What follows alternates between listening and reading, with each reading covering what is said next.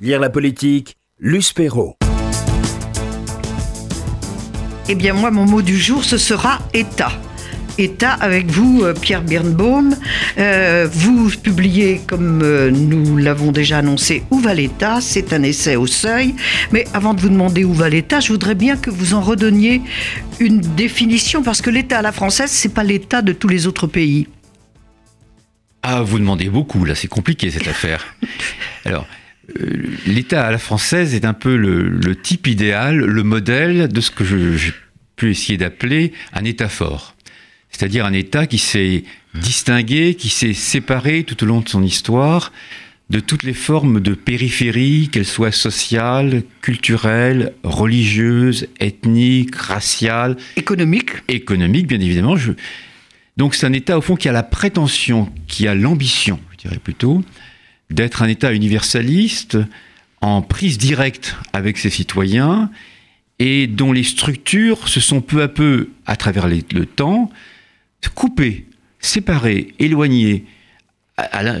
juste le contraire au fond de ce qui s'est produit, par exemple, en Grande-Bretagne, où, l'État reste très proche au fond de la classe dirigeante protestante, mais également de l'Église, ou bien de l'Allemagne, où la séparation véritablement entre le religieux et le politique ne s'est jamais fait, ou bien même de l'Italie, où les partis politiques jouent un rôle fondamental dans l'élaboration de, la politique nationale, où, l'Église également joue un rôle essentiel. Au fond, l'État, la France est une société, pardonnez-moi l'expression, idéale typique de l'État, c'est-à-dire une société où le modèle même de l'État est presque réalisé dans son état pur.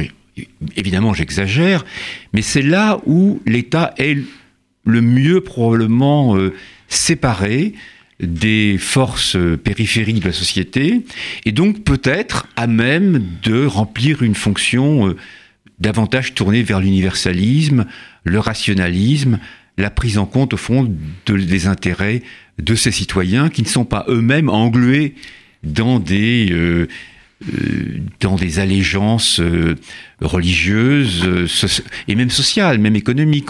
C'est une grande ambition que de couper, mais déjà les rois avaient cette ambition avec la naissance des intendants et des préfets plus tard. C'est au fond une ambition de couper l'État de toutes les formes de particularisme. Et d'en faire l'élément constitutif de la nation. Alors, Très proche, euh, ça, ça l'État a influencé euh, la constitution de la nation telle que nous la connaissons, mais la nation de citoyens avant tout.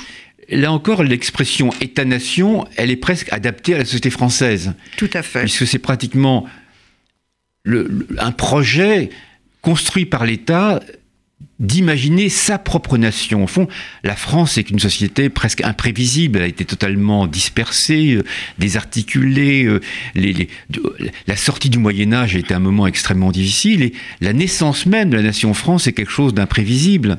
Et c'est l'État qui par la force, bien évidemment, a construit sa nation et continue à la construire. C'est le projet des rois, c'est le projet des républicains, euh, par exemple celui euh, auquel nous devons tant, des instituteurs de la République, les fameux hussards noirs de la République, qui ont prolongé...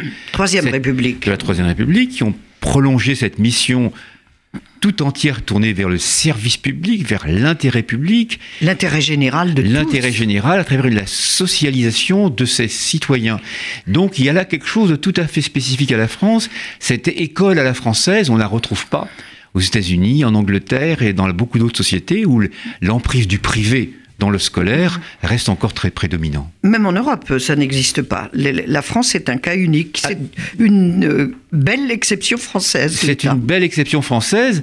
Et le petit livre dont nous parlerons dans un instant, si vous voulez bien, est un questionnement sur le devenir de cet exceptionnalisme à la française. Justement, euh, l'État français est garant du service public, garant de l'intérêt général, servi par des hauts fonctionnaires qui sont indépendants vous l'avez souligné, des intérêts partisans, des intérêts économiques, euh, des solidarités communautaires ou ethniques. Mais est-ce que cet État et est-ce que ces hauts fonctionnaires, avec, euh, voulus par le général de Gaulle, à la Libération. Et le Parti communiste. Et, le Parti communiste, c'est ce que j'allais dire. Est-ce qu'il est toujours le même, cet État, avec toutes les évolutions de la Constitution, avec l'avènement de la Ve République, qui a quand même changé beaucoup de choses? Alors, le pari de ce livre, c'est de montrer que l'État résiste. Au fond, l'air du temps est très euh, défavorable à cette idée.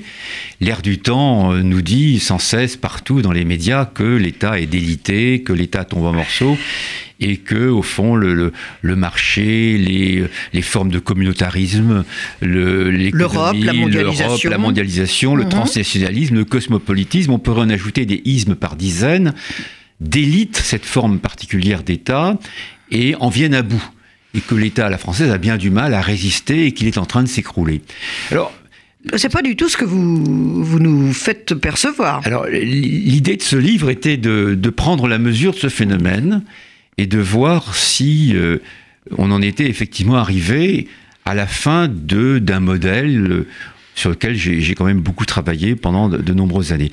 Alors c'était un pari et l'idée était qu'en effet l'État était... Euh, moi-même j'étais presque influencé par l'air du temps et la thèse de ce livre, si thèse il y a, c'est que l'État résiste et qu'il parvient à maintenir au fond son appareil à l'abri euh, des religions, à l'abri euh, des églises, à l'abri de l'économie, et c'est le point important, puisque de nos jours, on accuse surtout le marché de renier les frontières de l'État.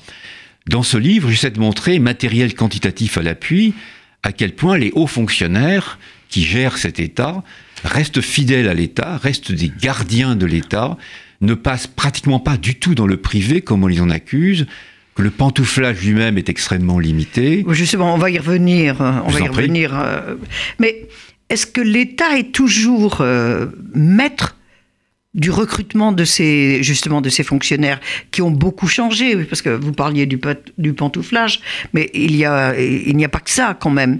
Il y a le, changement même de la formation des, hauts fonctionnaires. Et avant c'était le droit qui prédominait. Maintenant, c'est davantage l'économie. les, jeunes gens qui préparent euh, Sciences Po et l'ENA font très souvent les SEC ou HEC plutôt qu'Assas. C'est un des points, là encore, central de ce livre. Et si on prend cette thèse au pied levé, on, va vers la conclusion sur laquelle HEC euh, dirige la France, où les, les, études du business s'emparent peu à peu de la vision euh, des hauts fonctionnaires et de l'État lui-même. Alors j'étais effectivement parti sur cette piste et je me demandais au fond quelle était l'importance de ce passage par de beaucoup de hauts fonctionnaires par les écoles du privé et par HEC ou même sur, ou même ça n'a pas ça n'est pas dit souvent par de grandes écoles du commerce américaines. Enfin le, oui, Harvard, Harvard Business School il y a de plus en plus de ministres de hauts fonctionnaires le MIT aussi qui ont été chercher des, des, thèses euh, de, de, ce côté de l'autre côté de l'Atlantique. C'est quelque chose de nouveau. Et, et même en Angleterre. Et même en Angleterre. Alors j'essaie de lutter contre cette interprétation et de, ne pas du tout l'accepter, de la refuser et même de la nier, en essayant de montrer, et en me basant sur un grand nombre de, travaux de mes collègues qui sont de, très grande qualité, comment ces hauts fonctionnaires qui ont doublé leurs études par des études économiques mettent à profit leurs connaissances au fond des modes de gestion issus du secteur privé pour tenter d'améliorer, pour tenter de, de, les faire coïncider avec la logique de l'État à la française, pour tenter d'améliorer ce fonctionnement de l'État à la française. C'est un débat. C'est un défi. Euh, on va voir jusqu'où les choses euh, tiendront demain, mais pour l'instant, un grand nombre de mes collègues sociologues ou économistes vont dans ce sens-là, c'est-à-dire que les hauts fonctionnaires auraient acquis au fond une double compétence et la compétence économique ne se réaliserait pas au détriment d'une compétence tirée alors, là je crois que vous exagérez un tout petit peu, du droit administratif. Les hauts fonctionnaires restent quand même, et Sciences Po entre autres, restent encore tout de même ancrés dans les études juridiques. On constate une croissance des études économiques à l'ENA ou à Sciences Po. La section économique devient de plus en plus importante, bien évidemment, et c'est important de souligner. Mais tout de même, le fondement même de la socialisation, de l'éducation des, des, hauts fonctionnaires reste encore le droit administratif, le droit public, le service public, l'intérêt général. C'est au fond la, grande tradition française du service public qui implique des études juridiques extrêmement poussées et euh, nos énarques encore aujourd'hui, Dieu merci, euh, les suivent, même si par ailleurs, ils ont de plus en plus à, à, suivre également des études économiques. Alors, vous, justement, euh, pour parler du recrutement des fonctionnaires, vous écrivez que euh, tous ceux qui réussissent les concours de, Sciences Po, de l'ENA, euh, un obstacle redoutable, ces concours quand même, ils, ils ont intériorisé les valeurs morales de l'État. Enfin, c'est l'idée d'État moral. Qu'est-ce que vous voulez dire par là? Alors, euh, je suis plus prudent que, que vous ne l'êtes. J'essaie de montrer tout de même que les... Ah, Vous l'avez écrit. La même phrase, euh, c'est possible. Voyons. oui, oui, oui, Mais je vous crois, je vous crois. Je Euh, viens de la, la relire. Je vous crois. Euh, J'insiste par exemple sur le fait, bon, pour, parler, pour dire les choses simplement, on accuse très souvent euh, les énarques ou l'énarchie euh, d'être le, lieu du, complot de l'aristocratie, de la classe dominante, de, de, la caste, de l'oligarchie, d'être euh, un, lieu au fond maléfique euh, tenu par la bourgeoisie dominante. Il me semble que les hauts fonctionnaires qui sont issus de l'ENA relève pour- par beaucoup d'aspects d'une socialisation républicaine. Et j'en prendrai que un exemple qui me semble vraiment très intéressant, c'est que 30% des énarques ont un des deux parents fonctionnaires et 25% des énarques en fonction aujourd'hui ont les deux parents fonctionnaires. C'est-à-dire qu'on voit bien ici qu'il y a une transmission, une socialisation, une acculturation aux valeurs de l'État, aux valeurs du service public qui est presque transmise de génération en génération. Évidemment, ça n'est pas 100%, mais cette proportion de 30% ou de 25% sont des signes, sont des indicateurs, au fond, de l'emprise de cette socialisation politique respectueuse des valeurs du service public et de l'intérêt général, que j'ai appelé d'un terme, peut-être que vous avez raison de me reprocher, moral. Et non le Ah, terme je ne le moral. reproche pas. Je, On- on- je on voulais pourrait. savoir ce que vous entendiez par là. Alors évidemment, on pourrait euh, utiliser un, un autre terme que moral, qui a une dimension euh, philosophique peut-être trop extrême. Disons Mais c'est important. mais euh, je, je le conserverai très volontiers. C'est-à-dire, au fond, on a là des hauts fonctionnaires qui, euh, pour beaucoup d'entre eux, ont décidé de, de consacrer leur vie au service de l'État. Et un peu plus loin dans ce livre, je montre que plus de 80 à 90% des hauts fonctionnaires restent toute leur vie fidèles à l'État. Que Et ils au, au pantouflage. ils poursuivent leur vie à l'intérieur de l'État, ils Mhm. restent fidèles le- aux valeurs de l'État tout au long de leur carrière, et donc ils demeurent à l'abri des tentations du privé, à l'abri des tentations au fond euh, du business, comme on le dit aujourd'hui, et que on peut l'espérer, on peut le souhaiter, au-dedans de l'État, ils restent fidèles aux valeurs précisément du droit administratif fondé sur l'égalité des citoyens. Mais tout cela reste à voir, bien évidemment. Pierre Birnbaum, Où va l'État? Essai sur le- les nouvelles élites du pouvoir, c'est publié au Seuil.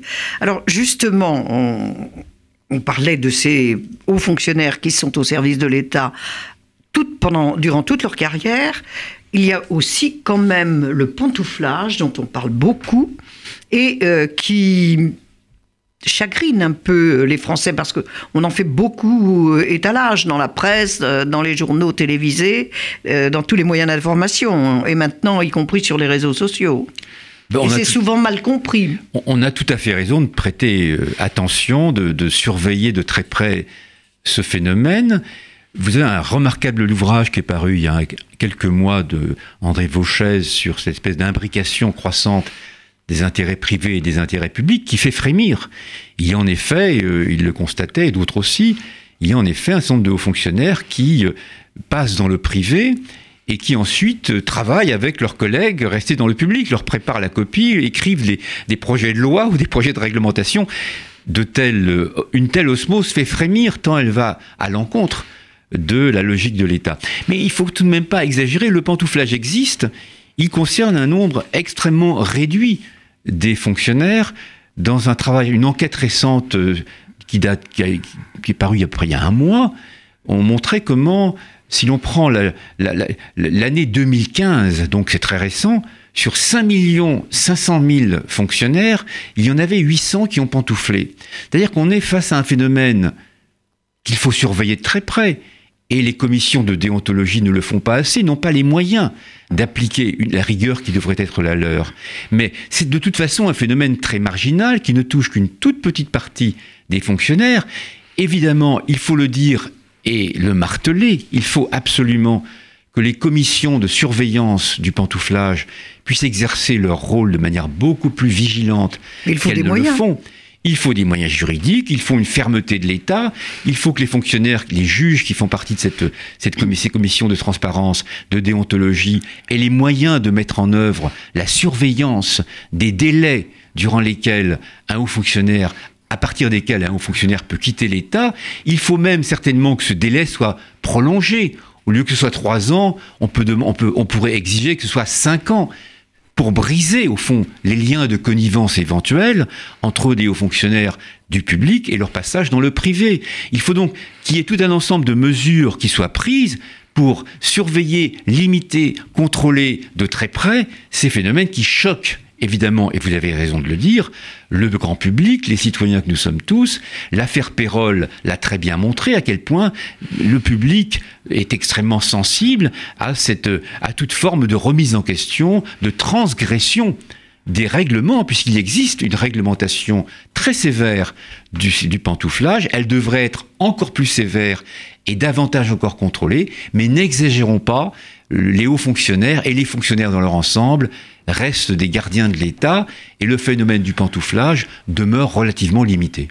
Et surtout, c'est une toute petite euh, partie du corps de l'État. Ce sont surtout les inspecteurs des finances qui, font, qui vont, qui viennent. Voilà, ce sont surtout les inspecteurs des finances et même pas vraiment les membres du Conseil d'État. Ah. C'est-à-dire qu'on dit que ce sont les, les, hauts fonctionnaires qui sont sortis de la botte de l'ENA. Non, ce sont un tout petit nombre de hauts, fonctionnaires que sont les inspecteurs des finances, mais les conseillers d'État, quant à eux, restent largement fidèles à leur fonction du droit administratif à nouveau. C'est toujours le droit administratif, le droit public qui gère, qui gère notre, notre État. Alors, il y a quelques 20 ans, euh, Lionel Jospin affirmait l'État ne peut pas tout. Alors, que peut-il aujourd'hui l'État? Ah, là, vous me demandez une question, vous me posez une question euh, dramatique auquel j'aurais bien du mal à répondre. L'État peut beaucoup, puisque le, trésor public reste tout de même tellement conséquent qu'il a la capacité d'agir. Les formes d'imposition sont extrêmement fortes, on le sait bien en France.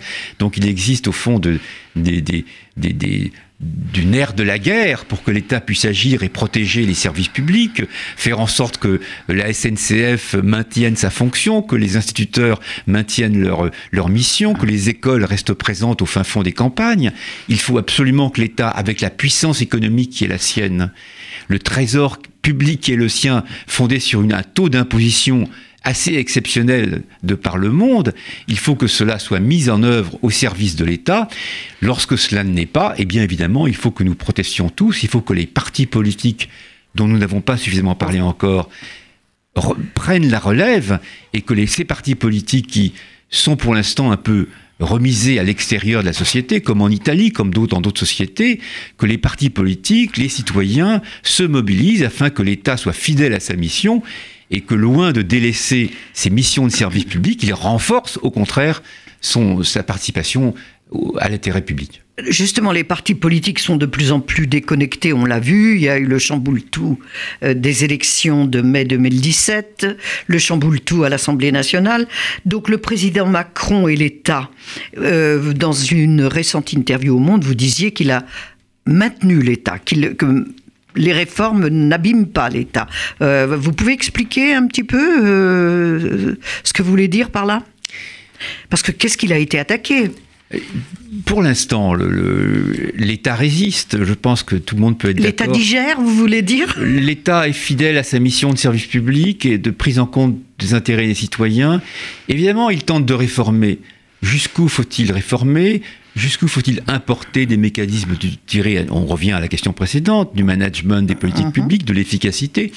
Est-ce qu'après tout, il n'est pas anormal? Est-ce qu'il n'est pas normal plutôt d'introduire un, certain nombre de mécanismes liés au mérite, par exemple, dans la fonction publique? Elles existent déjà.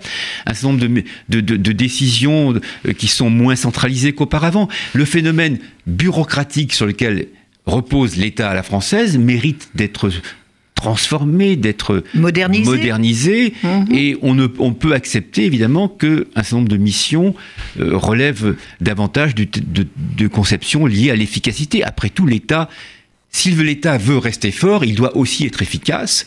Mais il doit aussi être resté juste. Alors c'est cet équilibre entre justice, respect des uns et des autres et efficacité qu'il faut trouver. Mais notons par exemple que les règles du service public sont respectées pour l'instant. Il n'y a aucune atteinte euh, à l'obligation de réserve des fonctionnaires, au statut des fonctionnaires. Il n'y a pas d'atteinte fondamentale, disons, à, la grande tradition que la quatrième République aussi avait, construite. Pour conclure, Pierre Birnbaum, euh, la, réforme, la prochaine réforme, c'est la diminution du nombre des élus et qui va succéder déjà la, la, réforme euh, imposée par euh, François Hollande au, du mandat unique. Ce n'est pas dangereux justement cette déconnexion du local et du national et une représentation euh, affaiblie qui justement a tout, doit jouer son rôle par rapport à l'État. Je pense que là vous soulevez une question essentielle, vraiment. Et le fait que Heureusement qu'il faut que j'ai eu le temps de la poser. Oh, c'était tout essentiel, mais celle-là encore davantage. Et je crois qu'en effet, toute mesure qui affaiblit la légitimité, mais en même temps le mode d'action des députés, c'est-à-dire au fond le, la bourse qu'on leur confère. Bien sûr qu'il faut surveiller la manière dont cet argent est dépensé au niveau local, mais que les députés aient un minimum de moyens financiers pour agir localement, c'est essentiel. Il faut que les députés retrouvent leur mission d'assistante sociale, qui soit à l'écoute des demandes les plus extravagantes peut-être de leurs concitoyens, et que les députés transmettent ces demandes à tous les échelons de l'État. Je pense qu'il y a là une véritable difficulté qui est d'autant euh, plus grave que les députés qui ont été élus dans cette espèce d'entrée soudaine du mouvement de M. Macron à l'Assemblée nationale, n'ont aucune compétence liée à leur fonction de député. C'est-à-dire que la plupart des députés élus aujourd'hui n'ont jamais été députés de leur vie. Et ils ne savent pas ce que c'est que le métier, de député. Ils n'ont, ils n'ont même pas exercé de mandats locaux pour la plupart d'entre eux. Ils ne sont pas passés par la professionnalisation du politique. Et au fond, leur retirer à la fois euh, les moyens d'agir lorsqu'ils n'ont même pas la compétence euh, qui acquise par de longues années d'implantation, c'est dangereux. Euh, il faut absolument peut-être revenir sur, cette réforme, en tout cas l'encadrer, faire tout pour que les partis reprennent du poil de la bête, pour que les députés retrouvent leur légitimité et pour que le législatif puisse agir face à l'État. Merci Pierre Birnbaum. Donc euh, l'État toujours au service des citoyens, toujours au service des Français, toujours au service du, de l'intérêt général. Où va l'État? Et c'est sur ces nouvelles élites du pouvoir, c'est publié au seuil. Merci. Retrouvez l'invité de la rédaction sur radio-rcj.info.